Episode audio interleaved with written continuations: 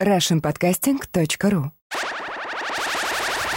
Поднять перископ. Программа о том, как мы видим звезд со своей глубины.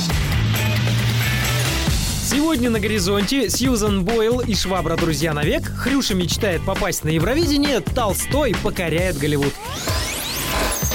Шотландская домохозяйка Сьюзен Бойл, обретшая славу после телешоу «Британия ищет таланты», учинила скандал в лондонском аэропорту Хитроу.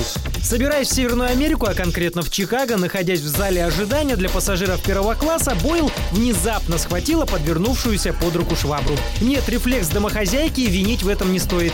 Мыть пол она не стала. Используя лентяйку в качестве микрофона, Сьюзан начала в нее петь.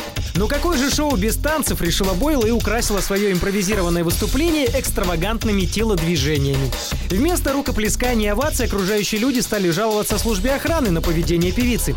Сотрудники авиакомпании British Airways были вынуждены успокаивать нервно возбужденную женщину. В ответ на это Бойл начала нецензурно ругаться, не прекращая своего странного танца. Возможно, он был ритуальным и исполнялся для ублажения эстрадного бога, чтобы на концертах у Бойл всегда был аншлаг. Иначе как можно объяснить ее внезапную, запредельную для понимания популярность? Поющей домохозяйкой нас удивить сложно, а вот поющей свиньей весьма возможно. Тем более, что это человек-свинья. Именно такой персонаж, весьма популярный в Латвии, подал заявку на участие в конкурсе Евровидение 2010. За маской животного скрывается латвийский эколог-энтузиаст Цукман, что и переводится как «человек-свинья». Я часто грущу, когда брожу по лесу и вижу беспорядок, мусор и пластмассовые бутылки. В такие моменты, чтобы взбодрить себя, я напиваю себе под нос веселые песенки. Так и появилась идея выразить свои зеленые идеи в песне. Уверен, что моя композиция поможет многим узнать, сколько нужно сил, чтобы содержать лес в чистоте. Сделал заявление певец. Я думаю, если добавить к Цукману нашего Хрюшу из передачи «Спокойной ночи, малыши», то победа на Евровидении была бы уже в кармане. Фильм режиссера Майкла Хоффмана «Последняя станция», посвященный последним годам жизни писателя Льва Толстого, 15 января вышел на экраны американских кинотеатров.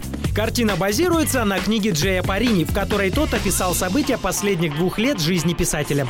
Роман создан на основе дневников Льва Николаевича, членов его семьи и близких друзей. Актриса, играющая роль супруги классика, заявляет, это не историческая картина, хотя действие разворачивается в прошлом. И это не лекция о Толстом, просто в ней показывается определенный момент его жизни. На самом деле это фильм о любви и браке.